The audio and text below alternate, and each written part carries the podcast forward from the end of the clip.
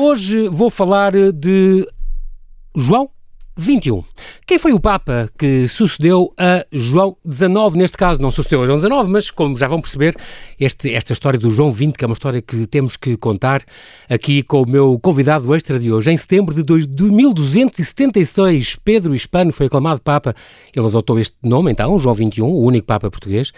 Mas quem era afinal este homem que ficou para a história como o único português que alcançou o lugar mais alto da Igreja Católica, embora só durante oito meses? Foi padre, médico, filósofo, alquimista com fama de mago e papa que entrou em divergência com o próprio rei, Dom Afonso III, que manteve a excomunhão ao rei português, de quem, aliás, fora amigo e conselheiro. Ele dominou a cena política internacional sete séculos antes de Durão Barroso e de António Guterres. Ontem, no convidado extra, falei-lhe de um rei português assassinado. Hoje, por coincidência, trago-lhe um papa português que, curiosamente, também morreu em circunstâncias ainda estranhas. João XXI. O Armando Norte, este professor doutorado em História Medieval, é o nosso único historiador que escreveu uma biografia do domínio geral, para o público em geral, deste único e extraordinário Papa português. Então, bem-vindo, Armando, mais uma vez, muito obrigado por teres aceitado este nosso convite. Bem-vindo de volta ao Observador. Muito obrigado, Paulo. É um prazer e, e, agradecer novamente o facto de ter voltado a, a convidar-se. Uhum. O Armando é, é especialista, em, em, aliás, é investigador nesta área de, da história cultural, dos livros e bibliotecas, na história das universidades, no período medieval, no início da modernidade. Uh, o Armando teve cá há cinco meses, uh, foi Exatamente, prometido. Sensivelmente. Exatamente, foi, foi dia, dia dos meus anos, aliás, 8 de outubro, uh, por causa deste livro, Os Intelectuais em Portugal na Idade Média, uma edição da Esfera dos Livros também. Um livro que pouco depois iria ganhar um prémio da Academia Portuguesa de História, este prémio CTT Dom Manuel I, que distingue uma, uma obra de reconhecido mérito sobre qualquer época da história de Portugal. E, e neste livro, que, sobre o qual falámos, tem, tens então cinco, não só esta, falas deste período de Idade Média, como tens estes cinco biografados, Santo António, o, o próprio João XXI, o Rei Dom Duarte, Fernão Lopes e o dramaturgo Ourives Gil Vicente, portanto, numa época em que surgiam as primeiras universidades uh, europeias e eles tiveram acesso a este mundo da alta cultura e por isso se distinguiram com, pela elevada formação. Foi uma conversa muito interessante, tivemos há uns meses e hoje ficou prometido que em 2021 voltarias para falar de João XXI, também numa edição da Esfera dos Livros. Um, tens esta biografia do João XXI, o Papa Português. E, e Armando, vais-me vais perdoar, mas eu não posso começar esta conversa com um assunto que não tem nada a ver, que tirei da tua dedicatória, que eu gostei muito, de haver dedicado a várias pessoas e investigadores que te ajudaram. Mas tens aqui um verso muito bonito eh, em que dedicas aos teus pais, que eu tenho que ler, que diz: Já agradecer aos meus pais é conjugar um verbo, o verbo tentar. Tentar falar-lhes de orgulho e de amor filial. Tentar explicar-lhes que eu me orgulho deles mais do que podem imaginar. Tentar dizer-lhes que o amor entre pais e filhos, muito mais do que um facto biológico, é uma prova diária de responsabilidade, de carinho, de presença, de constância, de afeto, de uma infindável ternura. Tentar que saibam que me fazem essa prova todos os dias. Muito bem, fica aqui esta dedicatória, não tem nada a ver com a nossa conversa, mas é tão bonito e, é, e está tão bem escrito, Armando, que eu não pude resistir e, e, ler, e ler alto para todos, para partilhar isto com toda a gente que nos está a ouvir. Vamos então falar neste centésimo, octagésimo sétimo Papa. O primeiro fato curioso é este que já contei há bocado, é que não houve o João XX. Porquê? Exato, exato. Uh, Dá-se dá o caso de ter havido, efetivamente, como o João Paulo já muito bem adiantou, uma contabilização errada um, dos papas de nome João, feita por um, por um dominicano que é uh, pouco que, se, que, vive pouco depois uh, do Papa João XXI e que recorrendo às suas fontes vai apenas considerar a partir de uma documentação antiga a existência de 19, de 20 papas, perdão, quando efetivamente só teriam existido 19, uhum. atribuindo um, um, um, mítico Papa, uh, uma existência que nunca efetivamente uh, foi registada. E, portanto, okay. dá-se este caso muito excepcional. Um, erro de contas. Um erro de contas. Já agora, outro, outro problema é a confusão no nome. Ele era Pedro Julião, ou Pedro Hispano, ou Pedro Rebo, Julião Rebolo, ou... ele tem vários nomes, digamos que terá um nome de batismo, um nome académico e um nome apostólico, certo? Isso. Uh, portanto, ele é, na vida real, ele nasceu com, e foi registado com que nome? Estamos a falar há 800 uh, anos, não é? Não, não, sim, registado é uma maneira isso, de dizer. Sim, uh, mas sabemos efetivamente o nome porque ele vem, é convocado várias vezes em várias documentação, portanto, nós sabemos um, o nome próprio Pedro, uh, sabemos uh, o seu patronímico, isto é, o apelido paterno que é uh, Julião, um, e depois há outras designações que ao longo do tempo ele vai recebendo consoante as circunstâncias pelas quais vai passando.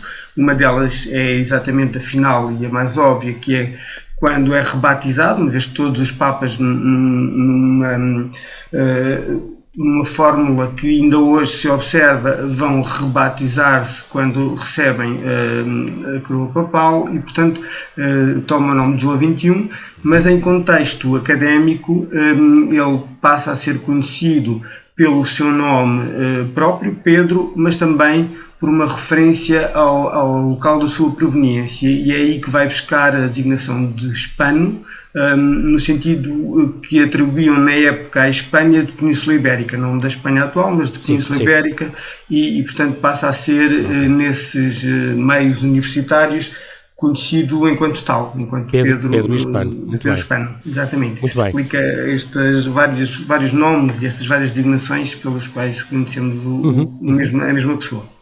Uh, ele dominou, portanto, esta cena política internacional e tu dizes no teu livro se há vidas excepcionais que merecem ser contadas, esta é uma delas e realmente é um, uma, uma, vida incrível. Uh, no minuto que nós estamos quase a ir para intervalo, uh, Armando, certo. consegues dar-nos um bocadinho o contexto, que é que no século XIII, portanto, é, é quando nasce a nossa universidade, a Universidade de Coimbra, mas ainda não, é só no fim do século, já depois de ele morrer, em 1290, com Dom Dinis, mas é um tempo já diferente. É, olha, pelo menos é na altura, e foi amigo dele, Dom Afonso III, quando Portugal fecha e fixa as fronteiras, uh, estávamos a, é o tempo que das catedrais, já estamos a anunciar o, o Renascimento, ou ainda é muito cedo?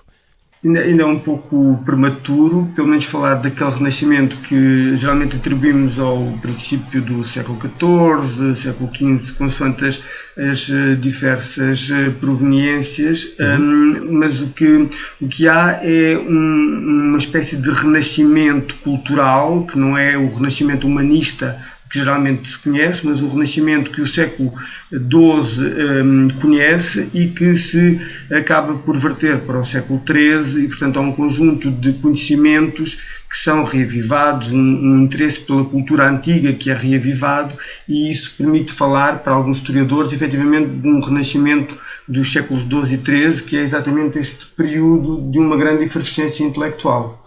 Muito bem. Ah, vamos fazer aqui um ligeiríssimo intervalo. Uh, já voltamos então. Armando, até já. Até já.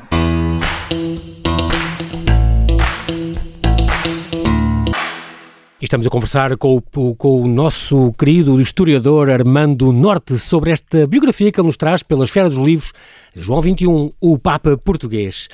Armando, estávamos a falar de, da vida do, do, deste Pedro Hispano, Pedro Julião. Ele nasceu, ainda não, também é outra coisa que não se tem a certeza absoluta, certo? Acha-se que nasceu em 1215 ou em Lisboa ou em Coimbra. Uh, nem, nem, não há esta certeza absoluta ou há? Um, não, há, há efetivamente algumas dúvidas. É a dificuldade de lidar com, com biografias de indivíduos que viveram na Idade Média, pois. porque é esse, essa cronologia é particularmente difícil, uh, sobretudo nos anos iniciais, uma vez que os registros são muito pouco inexatos quando existem. É, à medida que uh, estes homens mais conhecidos vão desenvolvendo a sua carreira e, e por via disso vão sendo identificados na documentação, começam a gerar em torno de si um, algum, alguma, alguns documentos e eles próprios são autores ou objeto de notícias que essa informação começa a ser mais fácil um, de inteligir e, portanto, uhum.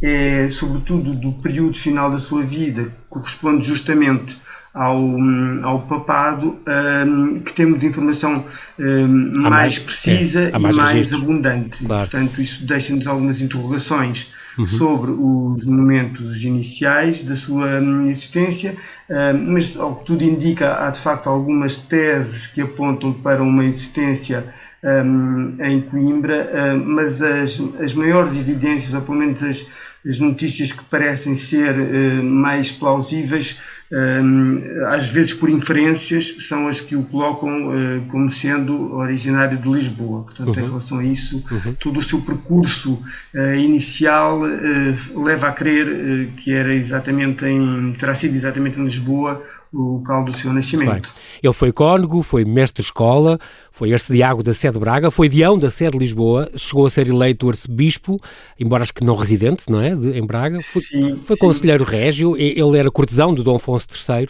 um, e parece ter tido, já em, em contexto apostólico, parece ter tido ao seu cuidado a saúde de Gregório nono, se não me engano. Eh, ele, portanto, décimo, décimo. Portanto, ele seria médico ou físico do Papa, certo? Eh, na altura. Eh, sim, um, ehm, ele percebe-se a partir daquilo que são as obras que lhe são atribuídas que seria hum, alguém bastante conhecedor da medicina, inclusivamente há vestígios de uma passagem pela Universidade de Siena, um, em que terá sido docente justamente nessa qualidade, um, e portanto há uma atribuição, uma, uma, uma tradição que o coloca uh, como físico desse Papa, que o, que o antecede, aliás, de quem ele um, vai uh, tornar-se discípulo, inclusivamente ao nível das ideias e da maneira como faz a, a administração do, do, tempo em que foi Papa um, e, e, e, terá sido, ao que parece, uma espécie de, de médico mor deste, deste Papa, alguém uhum. que geria a sua um, saúde física e, portanto, um, alguém que era uh, da sua proximidade absoluta e, portanto, esta ligação que, estabelece, que se estabelece entre Gregório X e João XXI é de facto um momento importante na sua trajetória porque vai marcar o seu próprio pontificado. Portanto, terá sido uhum. uma ligação eh, não apenas eh, ao nível da medicina e dos cuidados que lhe eram eh, atribuídos, mas também ao nível uh, das ideias e hum, de uma espécie de osmose de pensamentos que encontramos entre estas duas personalidades. Uhum. Muito, muito curioso que ele em, em 1274 ele participa nesta segunda sessão do Concílio de Lyon e no, em 1276, portanto é um ano muito especial, onde há três conclaves morre este franciscano, o Gregório X, portanto, que ele, que ele tinha sido o físico dele, o, aliás, que, em cujo conclave foi o mais longo da história da Igreja, que durou quase três anos para ser eleito. Morre o Gregório X, logo a seguir ao conclave que elege o, o Inocêncio V, que só, foi, só durou seis meses como Papa, e logo a seguir foi o Adriano V, que também só durou um mês, e logo a seguir há um conclave para, para, para eleger então o, o João XXI. Um, portanto, num ano e meio morreram três papas. Uh, é particularmente e... curioso é. sim, esta incidência num mesmo ano de três papas. Exatamente. Sucedem. E foi um, um conclave também diferente do normal, pelo menos porque eram só 11 os eleitores e acho que nem estavam todos. Eh, não estavam efetivamente, nós também temos o registro dessa sessão.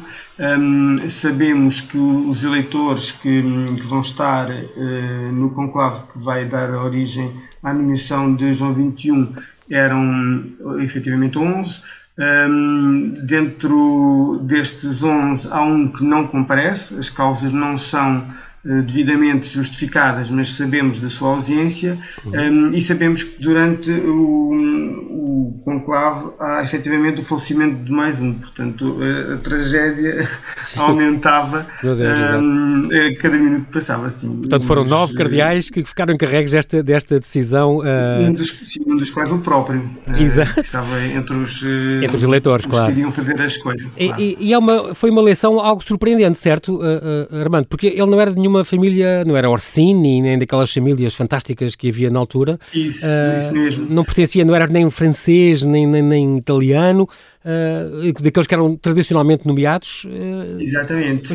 havia um, uma, uma grande presença em anos anteriores dessas duas dessas duas aulas tinham dois partidos podemos chamar-lhes assim o partido francês e o, e o partido italiano que tinham no seu interior algumas famílias muito reputadas e geralmente era do interior dessas famílias que saíam eh, cardeais e eh, vários papas. Aliás, é, é um, um, padrão que se mantém durante bastante tempo, mesmo no Renascimento, são vários os casos de papas que provêm das mesmas famílias. Exatamente, os Borgias, um, os. Exatamente. Borgias são o caso exatamente mais clássico e sim, mais sim.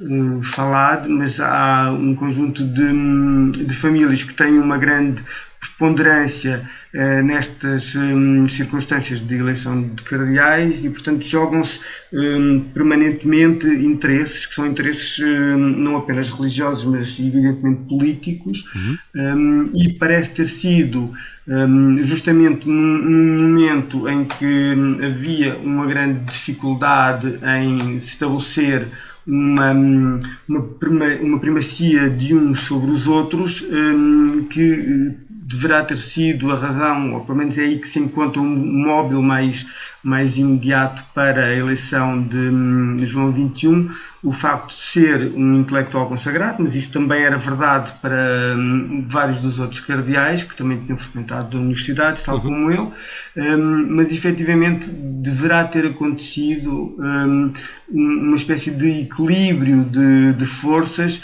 e, e hum, João XXI terá uh, aparecido como uma terceira via, como uma forma de resolver um diferendo que se um, tendia a, a alargar uhum. e para o qual não havia uma saída fácil, porque os contendores um, estavam cada um deles muito ansiosos das suas posições claro. e, portanto, terá sido provavelmente esta um, a, a, explicação mais, mais fácil uhum. e mais uh, entendível para a escolha. Armando, aqui ter aqui uma, uma indicação que ele uh, teria sido, ele teria revogado esta obrigatoriedade de haver um conclave para a eleição do Papa um, ele próprio, uma das medidas dele foi não ser obrigatório haver um conclave para a eleição de um Papa e que depois, eh, certo, circunstância que depois foi, foi, todo, foi tudo reposto uh, umas décadas depois, em 1294, voltou a ser tudo reposto. Mas então ele uh, acabou, fez, fez essa quebra né, nessa eleição do Papa durante uns tempos? Exatamente. Um, a questão dos conclaves nem sempre foi pacífica. Uhum. Um, é também, mais uma vez, uma tradição muito antiga que se hum, instituiu dentro do, hum, das eleições eleições dos Papas, portanto, esta ideia de uh, fechar uh, durante até uh, uma solução, até se encontrar uma solução para a nova eleição, todos os elementos responsáveis pela eleição, portanto, o colégio de eleitores. Eram fechados à chave, não é? Daí a expressão não é conclave, quer dizer, com chave. Conclave, com chave, exatamente. Incrível. Portanto, a ideia era colocá-los numa, numa sala, numa câmara, uh, fechá-los inclusivamente à chave, um, um, e estes conclaves podiam um, estender-se uh, por uh, tempos bastante longos. Exato, este, este o Gregório tal, vezes... o, o antecedente é o tal dos três anos, quer dizer, é impressionante. Isso, e, e, é, e é, essa, hum, é essa experiência recente e a dificuldade ah, que, que, que o levou a revogar isso. Deu mostras, muitas vezes, para solucionar problemas que tendiam a, a arrastar-se. Hum, a forma que encontrou foi interromper esta prática, que uhum. depois uhum. acaba por ser restabelecida e revogada como, como bem disse. Mas, efetivamente, eh, tendo sido eleito nessas circunstâncias, hum, mas também tendo estar presente em várias eleições anteriores eh, terá sido uma, uma opção que lhe pareceu razoável e, e, claro. e aplicável. Assim, assim, de repente, ele torna-se, este, este português torna-se uh, no mais importante indivíduo do seu tempo e no homem ungido para a eternidade. Ele era legitimador e derrubador de reis, uh, dono de um poder sem rival uh, na Idade Média. A divisa dele era guia-me, Senhor, pelos caminhos da tua justiça. Ele, ele entre as. Queria falar um bocadinho desta, desta questão muito importante da produção dele. Um, ele teve muitas vidas, como tu disseste na, na, tua biografia, na biografia que fizeste dele também, Armando. padre, médico, filósofo, ele, ele era alquimista também. Ele, ele tem pelo menos sete textos sobre alquimia. Chegou a ser, como tu disseste, professor na, docente na, na Universidade de Siena, onde ensinou Sim. medicina, nos finais da década de, de 1240, portanto ainda não era Papa. Uh, escreveu textos sobre filosofia, sobre zoologia, meteorologia, e lá tem um tratado em verso sobre os elementos uh, atmosféricos mas tem sobretudo dois principais eh, tratados, este Tesouro dos Pobres e esta Súmula Lógica. Fala um bocadinho destes dois, os dois muito, muito curiosos, uh, fala-nos um bocadinho destes dois uh, tratados dele. Há muitos textos que estão, o, aliás, o teu livro acaba até, esta biografia, um, Armando, acaba com uma série de textos que lhe são atribuídos, muitos com certeza que são, outros que ainda há dúvidas, são muitos, muitos, muitos e muitos assuntos. Mas este tesouro dos pobres e esta súmula uh, lógica uh, são os dois muito, muito importantes. Porquê? Eh, sim, só um, um, ponto prévio para explicar justamente o que, o que começou por enunciar, um, que tem a ver com o facto do, do de obras deste um, Papa não estar devidamente estabelecido. Isto é, okay. é, ao longo do tempo um, foram um, feitas algumas adições e algumas subtrações a um corpo de obras que parece ter um núcleo um, devidamente uh, identificado, mas depois nas margens há algumas obras hum, que temos alguma dificuldade em fixar. Hum, e hum, o, que, o que acontece neste corpo literário um pouco oscilante é que eh, efetivamente temos uma grande diversidade de obras, portanto é alguém que, a ser certo que as atribuições estão bem feitas e elas são feitas, um, deva-se dizer, não por mim, mas resultado de trabalhos eh, de especialistas, de filólogos, de historiadores, uhum. de um, indivíduos relacionados com a história do, do livro, que procuram, vêm procurando, alguns com já várias décadas de trabalhos uh, feitos. Uh, tu, tu, aliás, então, tu, esta, tu, aliás, mencionas o José Francisco Meirinho, certo? Exatamente. Fez é um grande trabalho. autoridade no que diz respeito a este, a este corpo de obras e, portanto, foi sobretudo nesse elenco uh, ao qual ele chegou um, que eu fui buscar um, as obras e depois sim elaborei um pouco sobre elas. O que vemos é alguém que é muito versátil, que tem obras de medicina, como disse, de alquimia, um, de filosofia, um, e uh, algumas mais excêntricas desta produção, uh, como disse, a zoologia e a meteorologia, que geralmente são não obras originais no sentido em que hoje temos de autor, mas comentários feitos sobre obras de ah, autoridades. Era este o método de trabalho da, da Idade Média, era ter autoridades consagradas e sobre essas autoridades ir buscar uh, interpretações fiáveis uhum. e comentá-las. Um, era, era, era inclusivamente a forma de ensino, portanto, eram as regras da escolástica, baseavam-se num, num, modelo em que se lia e depois se comentava os textos e se discutia uh, então um, as diferentes premissas que os textos uh, sublinhavam. Uhum. Uh, feito o, o parênteses, uh, fechado o parênteses, um, há duas obras efetivamente que aparecem como sendo consideradas obras-primas, uma dentro da filosofia e outra dentro da medicina. da medicina temos então esse Tesouro dos Pobres, um, que, que, cujo nome tem a particularidade uh, de aludir uh, aparentemente uh, aos estudantes mais pobres que frequentavam as universidades e que um, tinham necessidade de um pequeno manual didático, um, que, porque o livro era efetivamente na Idade Média uma preciosidade extremamente cara. Sim, e, portanto, não, ainda não havia a hum, imprensa, não é? Só em 1500 depois é que, é que ia aparecer. Exatamente, portanto temos uma altura de cópias manuscritas apenas. Exato. Um, e, e, parece tanto uma obra como outra que tenham sido feitas com intuitos didáticos para contexto de ensino uhum. e no caso do Tesouro dos Pobres há esta ideia de tornar acessível àqueles estudantes de menos uh, possibilidades que frequentavam a Universidade de Medicina ter um, um, um manual, um vademecum muito fácil de manusear um, e que lhes permitisse uh, o estudo. E, e ele organiza-o de uma forma uh, bastante interessante, porque vai organizando e falando sobre as maleitas e sobre as formas, as terapias que devem ser feitas para ultrapassar essas maleitas, organizando-as eh, com, de acordo com um critério anatómico, ele começa a descrever as doenças da cabeça e acaba com as doenças dos, dos pés, portanto, corre todo o corpo e faz de uma maneira muito sistemática, uh, também muito escolástica nesse, é. nesse sentido. E é muito engraçado porque uma... são listas de conselhos, não é? E de preceitos médicos, uma série de receitas, medicina preventiva.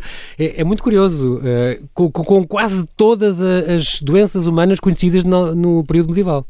Sim, é um levantamento exaustivo, é um levantamento que, que também um, permite ter uma noção da abrangência, mais uma vez, do, da sua cultura, uma vez que ele quando uh, faz as menções aos diferentes, um, às diferentes doenças e às diferentes receitas, um, usa também e invoca autoridades e estudos anteriores, e portanto vê-se aqui um, um, grande conhecimento que é vertido para, erudição, sim, sim. Há Viceno e, e assim, ele menciona todos estes mestres antigos uh, neste, neste livro. É muito importante. Tradições, tradições árabes, é, tradições exatamente. cristãs, portanto, é, é, mostra uma grande abertura e um grande conhecimento e depois tem eh, no campo da filosofia a segunda obra de que o João Paulo falou, conhecida como a Suma de Lógica, tem vários outros nomes, também é conhecido como uhum. Tratado, tem, tem, é conhecido em várias versões e vários nomes, e que hum, tem um, um, valor do ponto de vista da, da lógica, que era uma uhum. das áreas em que se hum, dividia a filosofia tradicionalmente uhum. na Idade Média, juntamente com a com a, com a dialética uhum. e com a gramática e portanto um, ele mais uma vez faz uma síntese, procede a uma síntese em que recenseia um conjunto Exato. de informações um, e uh, vai de alguma maneira fazer uma mediação entre um saber mais antigo e um saber novo que se começava a afirmar na época a partir de um uhum. conjunto de obras um, que são então, conhecidas neste período e um, que ele vai, uh, como disse, uh, das quais vai fazer uma síntese. E, sim, uh, e, é, síntese e, é tão importante este livro, esta Súmula das Lógicas, ou Súmulas de Lógica, que ele é, é, tão importante que ele, Dante Alighieri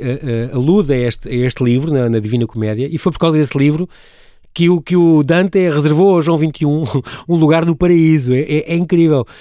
E muito, também, se, se, compararmos, por exemplo, com, com o sucessor, eh, de, de, de, só por, por, uma curiosidade, o sucessor de, João XXI, que foi Nicolau III, houve seis, houve seis meses em que, em que, não houve Papa, e depois, seis meses depois, foi eleito Nicolau III, era um nobre romano, um Orsini, que serviu oito Papas, e que, por acaso, Dante, na Divina Comédia, já o põe no terceiro ciclo do inferno, uh, por, por simonia, portanto, que alguém que pagou uh, por cargos espirituais. Cargos. Portanto, é sim, sim. incrível como, como neste caso foi. foi. E acho que também o, o João XXI terá escrito um tratado de doenças dos olhos, se não me engano. Sim, é, este também é bastante hum, conhecido, é chamado Oculis no original, sobre os olhos, uhum. numa versão, numa tradução que podemos fazer mais literal para português do latim, sobre os olhos, uhum. um, em que fala das doenças oftalmológicas e também da maneira uh, de uh, resolver muitos desses problemas, mas sim, Dante dá-lhe um tratamento bastante mais é. uh, feliz do que dá a muitos sim. outros papas, uh, com os quais não teve a mesma contenção. Normando, nós estamos mesmo, mesmo a acabar, eu queria só em um minuto para cada coisa, uh, falar, por exemplo, do caso que, deste caso com o Dom Afonso III, portanto, ele tinha sido, tinha estado na corte dele, tinha sido conselheiro, conselheiro régio, a, a convite do próprio Afonso III, foram próximos, quando ele até ainda era, se não me engano, só conde de Bolonha, nem sequer era rei, ele morava em Paris, o nosso Dom Afonso III, mais tarde Dom Afonso III, mas uhum. era, havia aqui umas suspeitas que ele era incestuoso e era bígamo e por isso tinha sido excomungado e, e apesar de, do João XXI ter, ter tomado partido do rei na Assembleia de Guimarães, mais tarde acabou por confirmar essa excomunhão. Uh, o, que, o que acontece é que hum, há, uh, de facto, um, documentos que nos mostram que um, João XXI, na altura ainda Pedro Julião, um, esteve presente em alguns momentos importantes um, de Dom Afonso III, da vida uhum, de Dom Afonso uhum. III e da sua ação política, nomeadamente numas cortes um, famosas de 1250 em Guimarães, em que ele aparece como mandatário do próprio rei, uhum. mas também sabemos que essa proximidade inicial, pouco a pouco, se vai dissolvendo e provavelmente os motivos para, o, para o afastamento têm a ver com um, uma uma expectativa um, que João XXI terá tido para ser nomeado Bispo de Lisboa, à qual Afonso III não atende, um, e isso terá uh, aberto depois uma, uma dificuldade nas relações que pouco a pouco claro, se vão claro. tornando cada vez mais difíceis a vida acabam, do... claro, com, por essa separação, não é? O reiterar de uma excomunhão quando chega a Papa, sim. E, e interditou o reino e tudo, pois, mas é natural. Vamos, só temos agora uns segundos segundos para, para a morte dele. Ele, oito meses depois de eleito Papa, acaba por morrer, numa derrocada dentro do próprio Palácio Papal, uh, que estava em obras, em, em Viterbo. Um, ele morreu, nessa derrocada ficou ferido, morreu seis dias depois e está sepultado nesta igreja de São Lourenço, em, em, em Viterbo. Aliás, num, num, túmulo oferecido pelo, pelo Duque de Saldanha, que depois, em, no ano 2000, a Câmara de Lisboa uh, remodelou e deu-lhe deu um tratamento mais, mais eh, digno, digamos digno. assim, um, com, uma, com uma citação do Dante e tudo na, na campa. Uma, temos 20 eh, segundos só para falar um bocadinho desta personalidade que é muito criticada também. Há geógrafos, como o Bernardo Guido, por exemplo, que foi inquisidor, que fala que ele era um, era um bocadinho feiticeiro, era versado em todas as ciências, desdenhava, era desdenhoso do, dos, dos, dos decretos e das leis eclesiásticas, tinha um caráter inconstante. Houve, nem todos os biógrafos e as geógrafos diziam bem deste nosso Papa. Sim, há, há duas uh, versões uh, muito diferentes sobre aquilo que foi o, a vida e, e, o pontificado do Papa. Umas são mais benevolentes com ele e umas são uhum. efetivamente mais uh, críticas.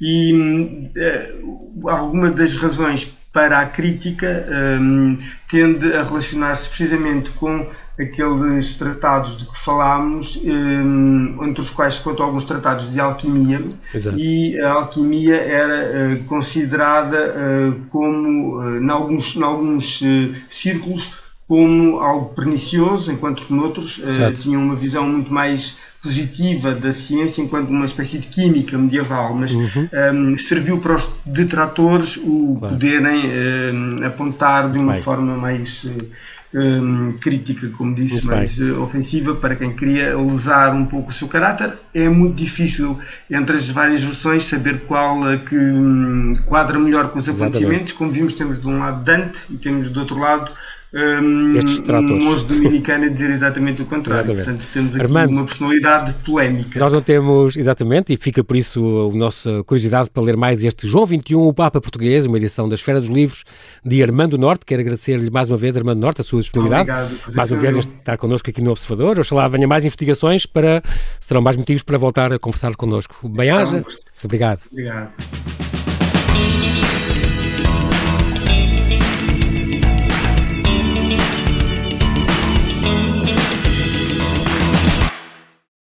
Obrigada por ter ouvido este podcast. Se gostou, pode subscrevê-lo, pode partilhá-lo e também pode ouvir a Rádio Observador online em 98.7 em Lisboa e em 98.4 no Porto.